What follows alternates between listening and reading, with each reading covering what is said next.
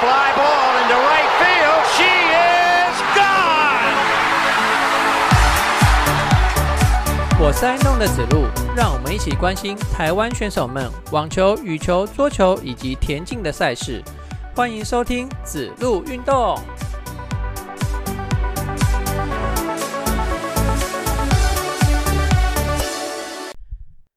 欢迎收听子路运动第二十七集节目，我是爱运动的子路。随着啊昨天的台北富邦马拉松结束啊，那我今年的路跑赛事呢也就告一个段落了。从九月的垮腹追日南台湾场开始呢，一直到昨天结束的台北富邦马拉松，这中间呃总共历经了六场的马拉松赛事哈，呃还不错啦，那都顺利完赛了哈。然后身体也没有受到什么样的运动伤害的困扰哦，那很高兴哦。那这一年可以这样子顺顺利利的完赛，接下来哎就要来设定明年的目标啦。嗯，我想明年呢，该打的球类继续打，像是我现在有在打球类是羽球啊、桌球啊，那网球我想是没有时间的啦。那路跑呢也是继续跑。再来，明年还有一个特别的重点，就是我要把游泳学起来，而且要能够游两公里以上哦，一次啊，一次要有两公里以上哦。呃，我想这是一个非常艰巨的挑战，但这就是明年设定的目标啊。好啊，就是努力去完成它啦。好，那今天的开场呢，就简单的到这边，我们马上进行我们的节目喽。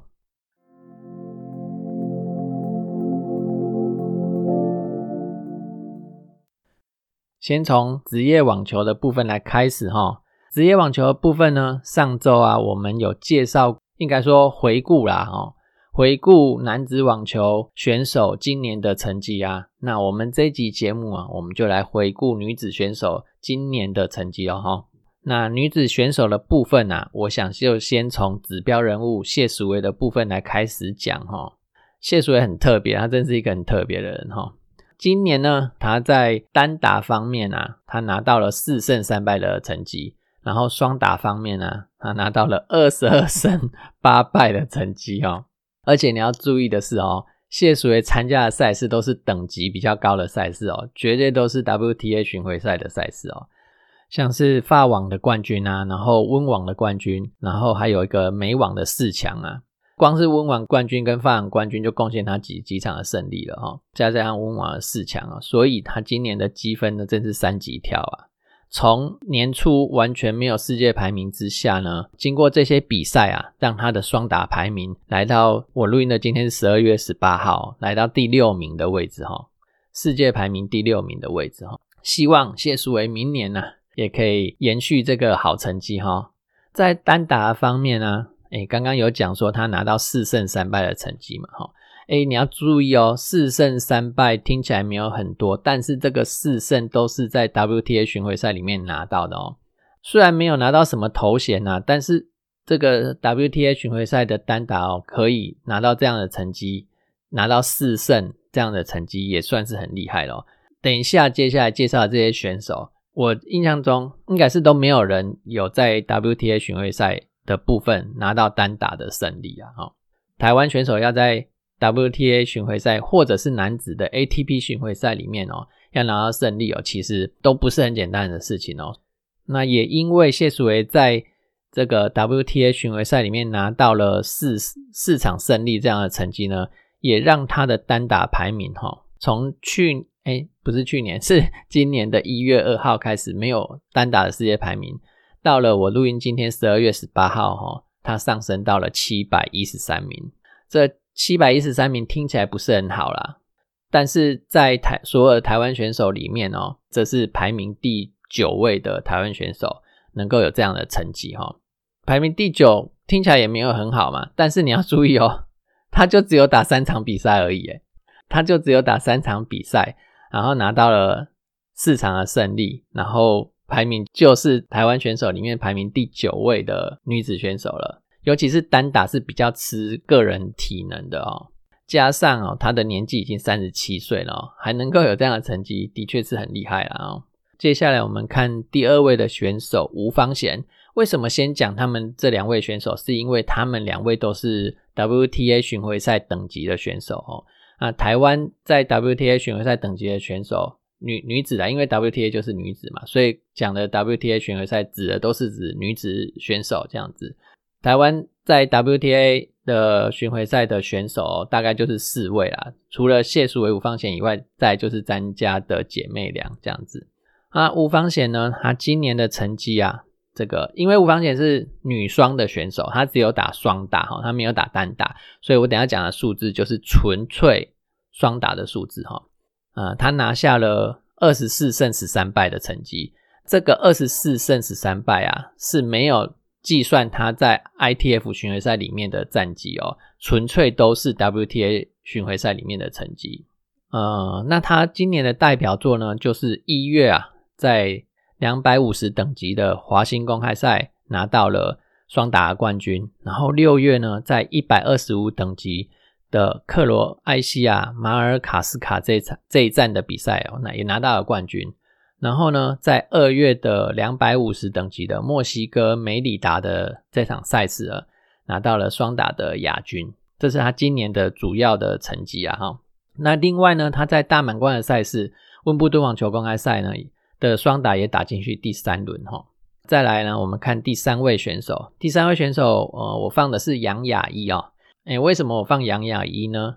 主要是因为哦，她是台湾女单的排名里面最高的选手。那杨雅一呢，在今年一月二号的女单排名是五百二十三名，到了我录音的今天十二月十八号，她的女单排名来到两百一十三名哦。这样总共上升了三百一十个名名次哦，相当相当的多啊。那杨雅一很年轻哦，她今年才十九岁而已哦，明年才要二十岁哦。然后她总共打了十六站的赛事哦。那你拿这个数字去跟刚刚谢淑薇的的那个单打赛事来比哦，你就知道差很多。谢淑薇我刚刚讲她只有打三场的赛事而已哦，啊杨雅一打了诶十六场的赛事哦。很可惜的是杨雅一在 W 四十等级以上的比赛不包含 W 四十哈，不包含 W 四十，也就是也就是说，从 W 六十等级起跳的赛事里面啊，他没有拿下任何的锦标啊，这是比较可惜的地方哦。然后呃，我没有计算 W 十五、W 二十五、W 四十啊这三个基础层级的赛事，我把这三这三个比较基础的层次层级的赛事拿掉以后呢，我们来看一下。诶，他今年的战绩哈，单打呢是七胜八败，这个场次听起来有点少啊。那主要的原因呢，就是因为他还是打比较多那个在 W 我刚刚讲的在 W 十五、W 二十五或 W 四十的比赛啊。那拿掉这些比赛以后呢，哎，他参加的频率就比较少了。所以你现在听到七胜八败，听起来就没有很多哈。随着你的排名哦，来到两百多名的世界排名哦，两百一十三名的世界排名哦，我想杨雅一明年应该会选择打比较多等级在 W 六十以上的赛事啊，因为你要撑住你的世界排名，而且你还要继续推进你的世界排名的话，你就必须往等级比较高的赛事里面去进行哈。好，那再来我们看下一位选手格兰乔安娜，她是呃目前台湾女单排名第二的选手哈，在一月二号的世界排名呢是两百五十六名，然后到我录音今天的排名呢是两百五十五名，进步了一名。接下来我做统计，哎，所有的选手的统计都是不包含基础层级 W 十五、W 二十五、W 四十的赛事哦，都是从 W 六十以上的赛事来开始统计哈。格兰乔安娜呢，在女单方面啊，今年的成绩有打到十五胜十四败啊。哎，你看到她她的十五胜十四败，就比杨雅一的七胜八败还要多一点哦。所以你可以，哎，你就可以知道说，其实格兰乔安娜是放比较多心力在这些比较中间层级的赛事里面的哈。然后呃，今年的代表作呢，则是十月 W 六十的比赛哦，它是澳洲的比利霍站哦。这一场单打赛事里面，他拿到了亚军。再来，我们来看一下下一位选手是梁恩硕。那梁恩硕呢，是呃女单台湾女单排名第三位的选手哦。那他今年呢战绩是十七胜十四败，十七胜十四败。那同时呢，他也有兼打女双的部分。他女双的部分呢是达到十一胜十一败的成绩。然后他今年的代表作呢是十一月啊，就是我上个没前没有几集之前呢，有介绍过他跟吴芳贤一起搭档参加女双的比赛嘛，哈。那他在这场 W 一百等级日本的群马站的比赛里面呢，拿下了双打的亚军哦。这是梁恩硕今年双打的代表作啦，虽然没有冠军啊，不过呃亚军也算是很不错了哦。那另外呢，他在亚运的女双啊，还有混双的部分呢，都拿下了银牌哦。他的世界排名的部分呢，单打，从年初的三百五十五名来到现在的两百七十七名，上升了七十八个名次。双打呢，从年初的两百三十一名。来到今天的一百四十七名，也上升了八十四个名次哦，上升了八十四个名次，在单双打排名方面啊，都有很很显著的提升哦。同时，梁恩硕啊，她也是所有的台湾女子选手里面参加最多赛事的选手哦。我们来看一下，她参加了几场比赛呢？梁恩硕今年总共参加了二十九场的单打赛事，然后哦，因为这个数字放在很多的地方啊。然后双打方面呢，他也参加了二十四场的赛事哈，非常非常的多，这样加起来五十几场了哈。呃，形同是你几乎每周都有比赛的意思啊哈，这算是今年台湾女子选手里面的参赛王了啊。好，那两人说的部分看完以后，接着呢，我们来看下一位选手李亚轩。李亚轩是诶，这样是第几位选手了？第四位哦，台湾女单排名第四的选手哈。他今年呢？年初他的世界排名是四百八十四名，来到我节目今天呢，则是四百零九名哦，上升了七十五位哦。呃，在今年的战绩方面啊，也是一样哦。我再重复一次，就是不包含 W 十五、W 二十五、W 四十的赛事哦，只计算 W 六十以上的赛事，他拿下了六胜三败的单打成绩。那双打方面呢，则是拿下了三胜一败哈。啊，听到这个数字都偏少啊。同样的，他就是参加比较多基础层级的赛事啊，这中间层级的赛事呢，他也是参加的不多哈。啊，今年的代表作者是四月参加了一场 W 八十等级在日本岐阜站的比赛，拿到了双打亚军的成绩哈。然后在同一站的赛事里面呢，哎，也拿到了单打的四强啊。我想这一站哦，对他来讲就很有用啦，维持住了他的单双打的排名哈。好。单打的第五位选手是曹佳怡，曹佳怡也是今年的一个很大很大的亮点哦。我们来看一下他今年的这个排名的变化。他今年的单打从年初的八百三十四名来到现在的五百名，上升了三百三十四名哦。这个数字差异有够大的哦。不止单打哦，他的双打的数字差异也非常的大哈。他的双打从年初的五百四十名来到今天的一百八十四名哦，也上升了三百五十六名哦。单双打通通都上升了三百多名，他是怎么办到的？单打方面呢？哎，这边没有看到他的代表作了哈，应该就是他的单打成绩比较平均一点啊，就是在每一场赛事都能够打的打到第二轮、第三轮这样子。那双打方面呢，则是呃有一个非常非常亮眼的成绩哦。那就是他参加十月两百五十等级的宝城香港公开赛，他拿到了双打冠军哦。这是 WTA 等级的 WTA 巡回赛等级的冠军哦。那台湾呢，除了刚刚讲的谢淑薇跟吴芳贤，还有詹家姐妹不要算以外，哎，曹佳怡是其他选手里面的唯一一个拿到 WTA 巡回赛冠军的选手哦。这个双打冠军足够让他的的世界排名提升个两三百名的啦，因为这等级很高啊，这场赛事等级很高啊。好，那今年的战绩通算来讲啊，单打拿到了零胜两败哦，双打则是拿到了四胜两败。这四胜哦，就是十月两百五十等级的宝城香港公开赛时候拿到的哦。从第一轮、第二轮、第三轮、第四轮，第四轮就是冠军了，就直接四四场胜利拿到手这样子。好，下一位选手李佩琦。我刚刚前几位讲到的选手都是进步哈，那李佩琦则是退步了一点呐哈。他单打从年初的世界排名四百五十九名，来到现在的五百五十七名哦，退步了九十八名。那双打呢，则是从年初的两百三十四名退步到现在的四百四十七名哦，也退步了两百一十三名哦。那李佩琦啊，他的年纪比较大一点啊，二十九岁了哈，呃，要抉择一下人生的啦，你要继续打还是要选择放弃了？因为打这种职业赛是很辛苦啦，那全世界跑来跑去的哈。好，下一位选手，应该说下两位选手啊，左一轩跟左一成姐妹俩哦。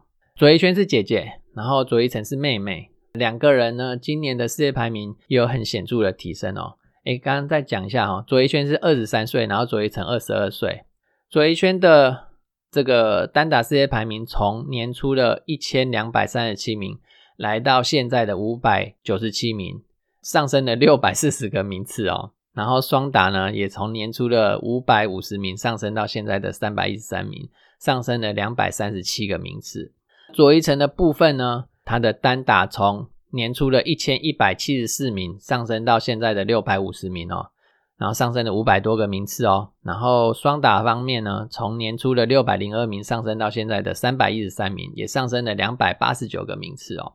再来下一位选手许婕妤，他的这个单打世界排名呢，从年初的七百五十七名，小小的升到了现在的七百二十二名，上升了三十五个名次。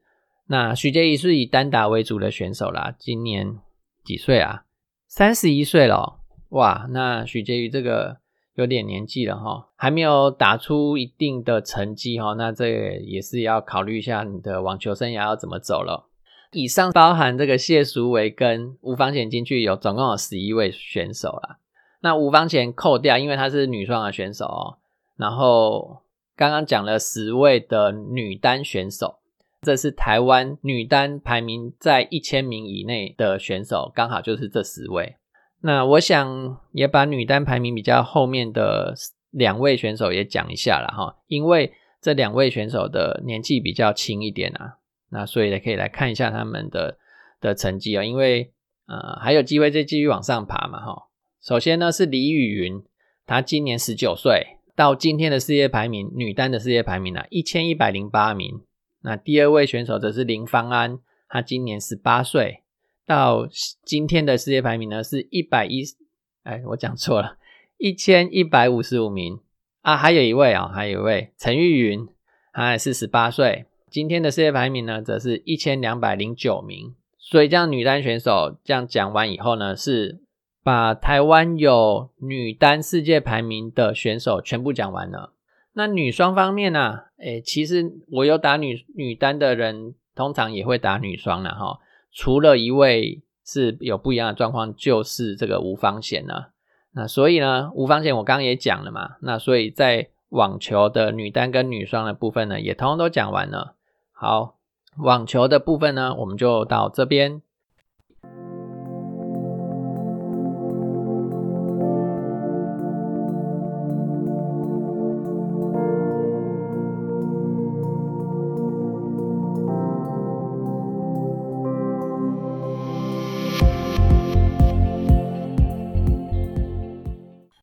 再来，我们来节目的第二部分，WBF 羽毛球赛事哦。那上周最大的一场赛事就是年终的八强赛啦。年终的八强赛有资格参加的台湾选手，唯一一个人就是戴志颖哦。所以，哎，我们就来看看戴志颖的成绩喽。年终八强赛啊，他的总奖金高达两百五十万美元哦。这合台币多少钱啊？将近八千万哦，这是创下历史的新高喽。然后，呃，刚刚讲年终八强嘛，所以是积分前八的选手才可以参赛。其实也不一定是这样子啊，像女单的选手，这个日本的山口茜，她因为受伤的关系嘛，所以她就没有参赛，那就由排名在第九的选手来递补。好，反正就是依据依照这样子去递补啦，就是八名选手去打就对了。然后打进四强的话哦，你的奖金就会有五万美元个人的奖金。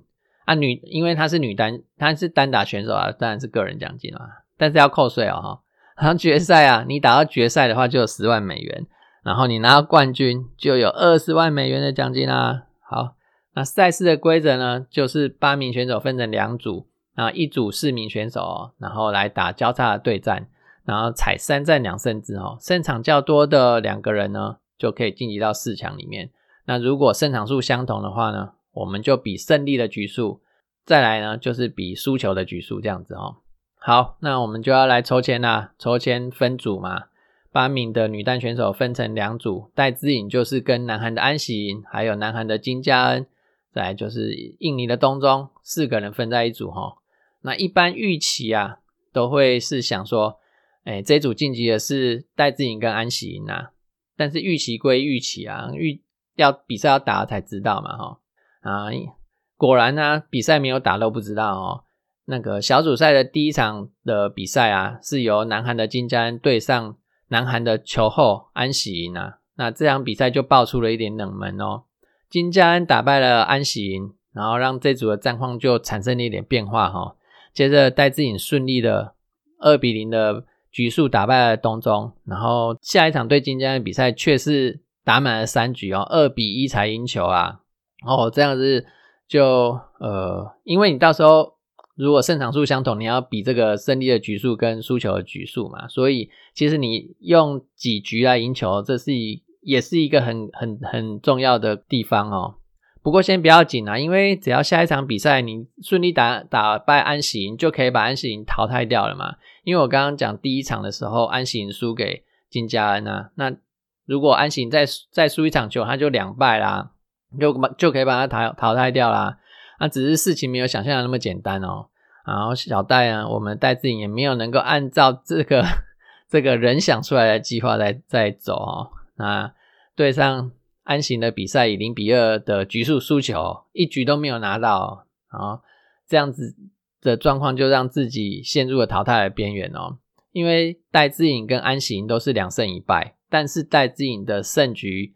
有四局哦，败局有三局，但是安行呢，他的胜局同样是四局，他的败局只有两局啊，差很多。那戴自己能不能晋级呢，就要看最后一场金佳恩跟东中的比赛了。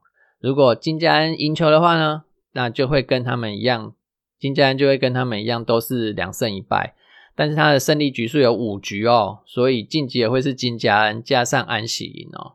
唉，那就紧张啦。因为比赛变成操纵在别人的手上了哈，不是操纵在自己的手上哦，这样子实在是很令人担心哦。嗯，这样看起来金佳恩他的年终赛打得蛮不错的哦，状况应该是不错的哦。那反观东中前两场都是零比二输球，所以这样感觉起来，那个谁戴志颖就有点危险哦。然后跟朋友聊到这边的时候啊，哎，就有一派阴谋论出来啦。嗯，很多人都说安行第一场比赛是故意输给金佳恩的啦，因为哎，在职业 W W W B F 的以前的赛场上哦，安行不曾输给金佳恩，安行不曾输给金佳恩，所以就有这样阴谋论出来了。因为安行故意输给金佳恩，要制造的就是两个韩国人同时晋级，然后把谁淘汰掉，把戴志颖淘汰掉，哎。但是这样的说法哦，嗯，成分有多少？观众朋友们自行判断啊。我肯定是没有内幕，那我也没有看那两位韩国人第一场的比赛，所以我也不知道，也也没有任何证据，大家就自行判断啦。好你加在啦，印尼的东中无因为头前两场的输球，伊都因此失志啊。东中认真拍球，拍到尾啊，煞个比赛甲赢起来。上欢喜的人是谁？嗯，那印尼的人欢喜呢？台湾的球迷嘛，就欢喜耶，送啦，把金家恩淘汰了，爽，让韩国人的计谋就此破灭。好了，哦，还是不能这样讲，因为我我我没有任何证据。接下来比赛就要进入第二阶段的四强啦。那打进四强的四个人呢，再行抽签决定你的对手是谁。四强就是单败淘汰了哈。抽签的结果，什么叫做狭路相逢？因为小组赛就在同一组的那个戴志颖跟安喜颖两个人，四强 又都在同一边呐。这单败淘汰，所以输球的人就是止步在四强，赢球的人晋级到决赛里面去哦。这都是命运的安排啊，老天呀！两个人对战记录，小戴是两胜十负，然后今年呢只有在亚锦赛赢过一次球，最近的对战则是六连败。你看看这些数据啊，啊，几乎就是呃。感觉起来戴子颖要输球了，我相信众多可爱的台湾球迷也包含我啦，即使你看到这些数据，但是你还是会守在电视旁前电视机前面去，不也不一定是电视，反正就是转播前面去收看他跟安行的这场比赛哦。好，那比赛要开始啦。第一局大半都是处在落后状况下的戴志颖呢，后半段努力追分哦，那甚至以十八比十七超前的比数哦。唉，可惜最后没有守住啊，反倒以十九比二十一输球哦。看到这里真的是非常的可惜，本来可以先拿下第一局的。第二局一开始戴志颖就先落后，好在他马上回稳哦。那接着到中段的时候，安行有比较多的失误哦。然后就按让就让戴志颖把比数给拉开，双方比局数打成一比一的的这个平手来拼第三局了哦。然后开局哦，小戴就零比四落后了啊，接着三比十，这个 落后的比分又扩大了。然后越打越没信心，不同的不停的转头去看教练哦。其实你这个动作就可以看出来一个球员哦，他的自信心是快要匮乏了，他想要教练。他想要得到教练给他一些指示啊，那也想要从中获得一些温暖吧，因为自己一个人在场上真的是蛮孤独的哦。但是失误还是比好球还要多啊！很快的比数来到尾声哦，九比十八落后九分的状况之下，在两分安行就可以结束比赛了。哎，你看到这边，你还有心情看下去吗？讲真的啦，我就把我没有把频道关掉。我就让艾尔达的转播继续让他播哦，那我就来做我自己的事情哦。哎你，就这边听的转转播，哎，主播他在讲啦，小那个戴志颖一分一分的拿，一分一分的拿，渐渐的比数居然是追近的呢。那这时候，你赶快再回来看比赛哦，你会发现小戴这时候也不需要再回头看教练哦，你会发现已经置之死地于后生了嘛，反正。我也没有办法，我也不需要再得到任何指示，我就是照我自己的直觉下去打，然后照我自己的感觉，有自信的下去打，反而这样子神奇的逆转了落后九分的状况。那中间呢，还包含四个赛末点哦。这一波十三比二的攻势，反倒让戴志颖赢了这场比赛哦。哦，这看的真的是惊心动魄。看到最后赢的比赛，真的是都很想要流泪哈。尤其你赢的对手又是安喜赢啊，啊，真是爽啊！这场比赛我会觉得啦，那个戴志颖回头看教练的次数跟那个表情哦，就充分的显示出他的没有信心。那在这样的状况下，尤其你出现对手在是安喜赢的比赛的时候，他会更多这样的状况出现哦。那在自己在。自己没有信心的这个前提下呢，就等于比赛没有开打，你就先输了一半哦。所以啊，希望这场比赛可以重拾戴志颖对自己的信心哦。比赛你就是果断的去打，不要一直回头看教练，然后或者是打的想想这样打又想那样打，反而更不好哦。好，那进入冠军战的戴志颖呢，他的对手变成有恃后空的。西班牙的马林哦，大家都很讨厌马林哦。我好几个球友都很讨厌马林，因为他在场上真的是很吵。他除了吵以外哦，他还有很多的小动作，然后拖延时比赛的时间的这些小动作。好了，那这边就不再浪费时间了，反正就是小戴赢了最后的总冠军嘛，哈，年终赛的冠军啊，就是爽哦。希望这场比赛。就是这一系列比赛可以来让戴戴志颖找回对自己的信心，也让这个赢球的感觉把它持续到奥运里面去哈。好，诶，这边我要再来做另外一个层面的回顾哈，就是我呃在第二个单元前面有讲到日本的山口茜，他选择退没有参加这场比赛啦，因为因为他受伤哦。那我们来来回顾一下亚运的时候，时间倒转到亚运的时候。那个日本的山口茜，她在跟戴资颖比赛的时候，那一场是团体赛的第一场女单比赛，然后山口茜，呃，就有发现自己受伤的状况哦，然后她又试打了几球以后，发现自己真的不行，然后就选择退赛。从那个亚运之后，山口茜就开始养伤，养伤到现在哦。那我们再来看另外一个人，他是安喜莹。安喜莹呢，也是在亚运的时候受伤的。那他，诶，我记得他是在冠军战啊，诶，因为对手安喜莹的对手不是我们的人，所以我也没看比赛。我现在只能用回顾的哈。我印象中是中国的陈宇飞啊，他们在冠军战的时候，安行受伤了，但是他就是硬撑要拿到亚运的冠军。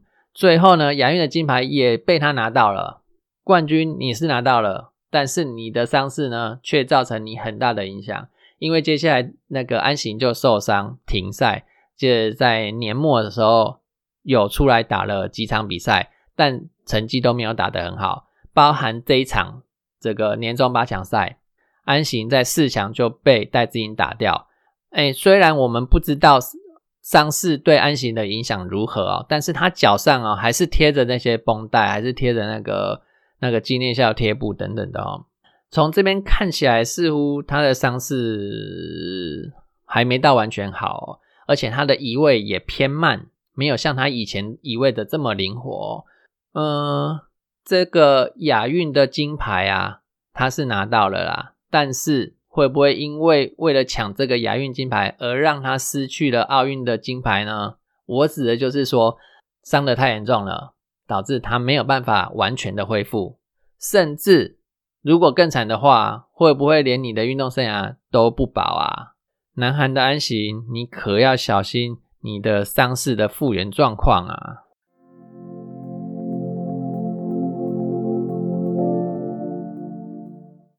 讲完这场。这个年终八强赛之后啊，其实上周还有一场超级一百等级的这个赛事，有台湾选手参赛哦。它是位在印度奥迪萨这个城市的一场比赛啊。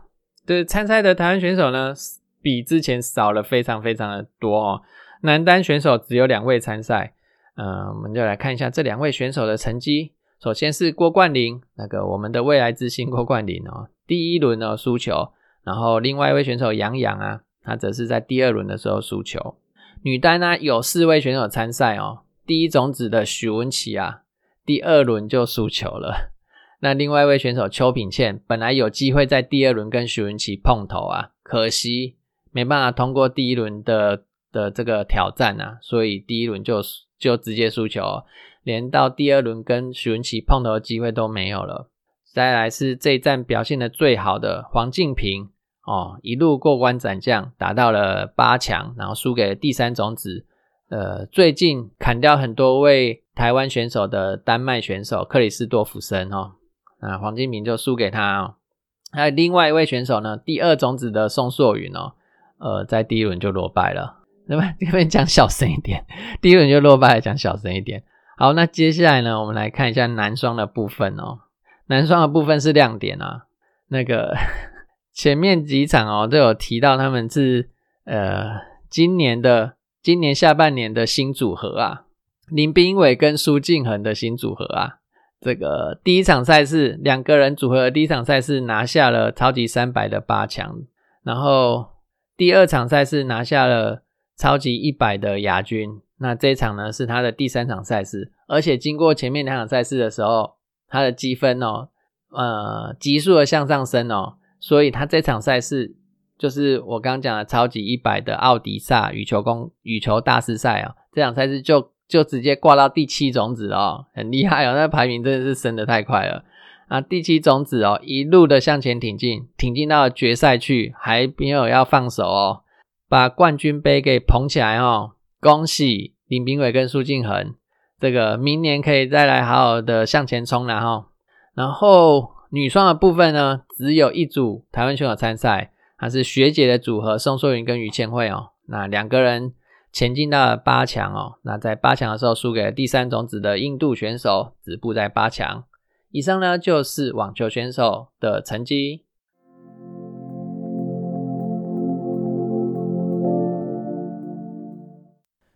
第三个单元我们要看的是桌球。桌球上周有两个国际赛事跟一个国内的赛事进行哦。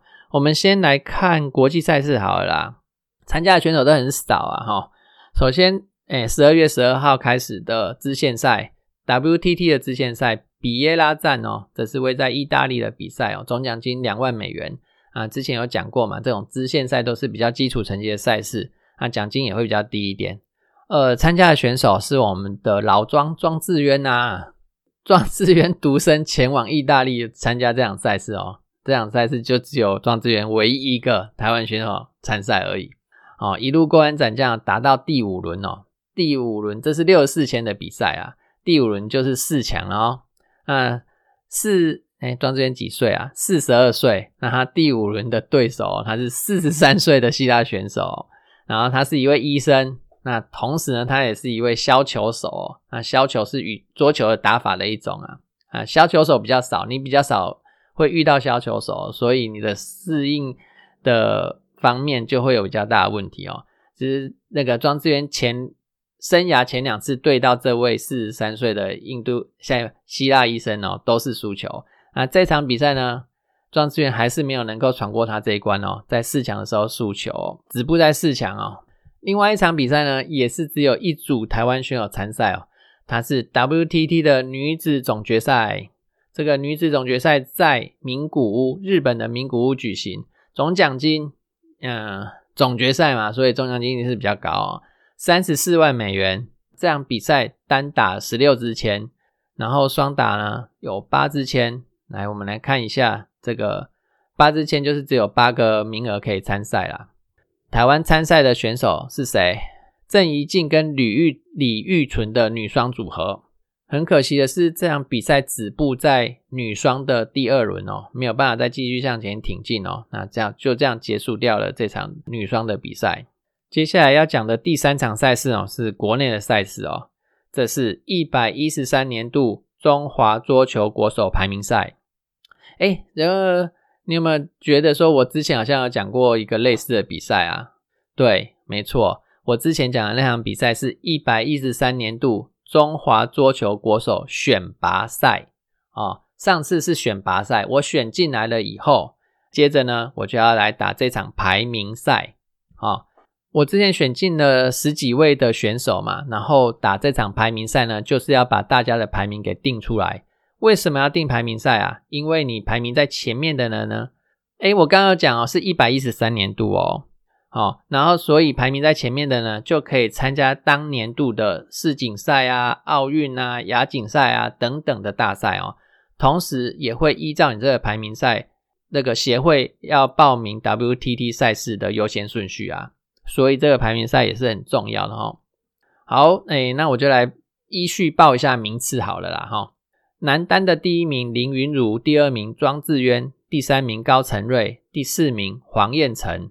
哎，等一下，我前面有讲到前前面三个人是用世界排名排进来的，所以他们三个人是不用打排名赛的哈。那第四位选手黄彦成呢，他是用今年的全国锦标赛的冠军进来这个国手的名额的哦。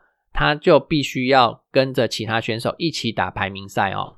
但是黄彦成最后还是技高一筹啦，在跟其他选手打排名赛之后呢，他赢了其他的选手，所以就排到了第四位。再来第五位是冯艺兴，第六位廖正廷，第七位，哎，这个我们的十五岁小将郭冠宏，超强哦，超强哦。然后再来是洪敬凯、李彦君、杨子怡。接下来第十一名杨恒伟、张佑安。陈建安、庄家全、李新阳、曾子玉。好，那以上是男子选手的部分。接着我们来看女子选手。女子选手的部分呢，同样，你世界排名前五十名的的选手，你可以不用打这个前面讲的选拔赛，你就可以直接排进来国手的行列这样子。但是台湾世界排名前五十的选手只有一位啊，女子选手了哈，就是郑怡静啊。所以只有郑怡静不用再打排名赛哦，郑怡静就排在女子选手的第一位啦。接下来的选手呢，都是经过排名赛去定出他的这个排名的哈。好，那刚第一名是郑怡静嘛，第二名呢是陈思雨，第三名郑先知，下来依序是李玉纯、王艺如、黄怡桦、简彤娟、黄雨乔、苏佩玲、刘欣怡。然后第十一名开始呢，就是黄玉文、黄静佳、黄瑜杰跟陈应真。那我们就恭喜这些选手啦。好的，那我们今天节目就到这边喽。最后，谢谢你收听我们的节目。我们大树野球运动频道有赞助的管道哦。我们在泽泽募资平台上有五十四、一百五十四，还有两百五十四等等不同的赞助方案。如果你觉得我们节目还不错，欢迎给我们一点鼓励。如果你暂时没有这样的打算跟计划，也是没有关系的。你的收听呢，就是对我们最大的支持啦。欢迎分享我们节目给你的亲朋好友。如果你觉得我们还有可以改进的地方呢，也欢迎你告诉我，让我们有再进步的空间哦。我们下周见，再会。